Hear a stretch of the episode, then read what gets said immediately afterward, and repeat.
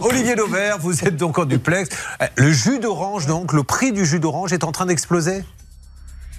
Oui, je viens d'acheter une brique de jus d'orange. Alors une brique la plus simple possible, hein, c'est une marque de distributeur. Je l'ai payé 1,29€. Retenez ce chiffre parce que vous allez plus le voir très rapidement parce que il y a une inflation à venir sur le jus d'orange et d'ici quelques semaines, au pire quelques mois, ce que je viens d'acheter 1,29€ me coûtera probablement 1,50€ voire plus. Ça veut dire que ça va être plus de 20% d'inflation en quelques semaines, qui se rajoute déjà, je vous le rappelle, à de l'inflation que l'on subit depuis un an. Alors, pourquoi cette inflation à venir? Pourquoi le sait-on?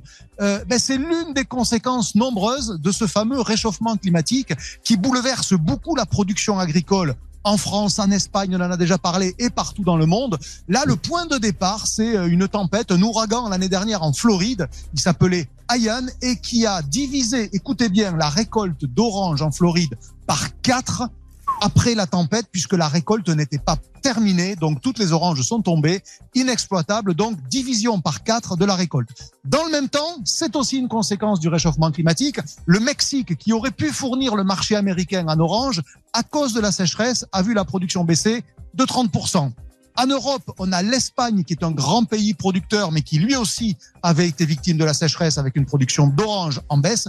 Il ne reste plus que les Brésiliens qui sont devenus les maîtres du jeu. Et vous savez, Julien, aujourd'hui dans l'économie moderne, quand vous avez un pays ou un acteur qui est le maître du jeu, qui détient la matière première, qu'est-ce qu'il fait? Il fait grimper au rideau tous ceux qui en veulent et il augmente les prix. Et donc aujourd'hui, on a les Brésiliens qui fonctionnent par ce qu'on appelle des allocations. Ça veut dire que quand ils acceptent de vous vendre des oranges, vous êtes déjà bien content et donc ils vous les vendent à leur prix. Voilà pourquoi on sait déjà que dans les prochaines semaines, le jus d'orange va augmenter parce qu'aujourd'hui, les contrats qui sont passés entre les Brésiliens qui détiennent la matière première, l'orange, et les embouteilleurs qui vous mettent dans des briques ou dans des bouteilles, eh bien, ces contrats, ils sont tous à la hausse.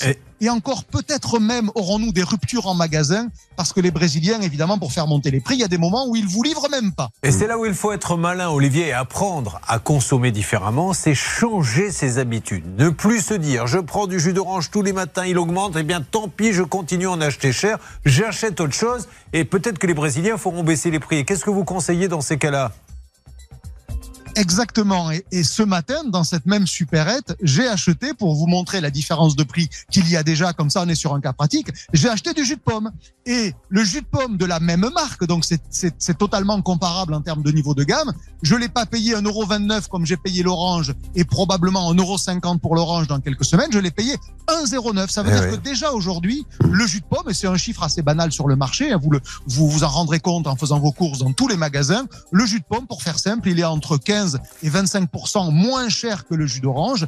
Et cet écart-là, donc mécaniquement, si vous m'avez bien suivi, il va encore s'accroître puisque le jus d'orange va progresser. Le jus de pomme a déjà subi de l'inflation comme tous les produits. Ça veut dire qu'il est déjà au prix auquel il va probablement rester. Donc, ben, ça va devenir réellement plus intéressant d'acheter du jus de pomme. Alors, vous pouvez aussi, si vous n'aimez pas la pomme, il y a un autre fruit qui est moins cher que le jus d'orange aujourd'hui, c'est le jus de raisin. Alors, c'est très sucré, effectivement, pour ceux qui veulent faire attention à la consommation de sucre. Mais voilà, voilà un autre exemple de jus de fruits qui sera désormais moins cher et nettement moins cher que l'orange. Donc voilà, pour ceux qui sont qui veulent absolument faire des économies, ben, sachez euh, changer de fruits. Puis après tout, euh, la diversité, c'est aussi une bonne façon de s'alimenter. Donc c'est le moment d'y aller euh, regardez d'autres jus de fruits que le jus d'orange pour votre petit déjeuner le matin pour ceux qui entraînent. Mais quoi qu'il arrive, l'arme absolue reste le porte-monnaie. C'est mille fois plus fort que la décision politique. Vous changez, c'est trop cher, je prends un autre produit, je peux vous dire que ça ramène tout le monde à la raison.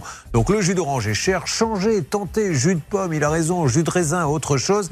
Vous allez voir que le jus d'orange va vite baisser. Bon, mais merci beaucoup, mon Olivier, rien à rajouter. Donc vous allez... Euh, pourquoi êtes-vous dans cette rue d'ailleurs, devant ce petit franc prix qui a l'air sympa comme tout?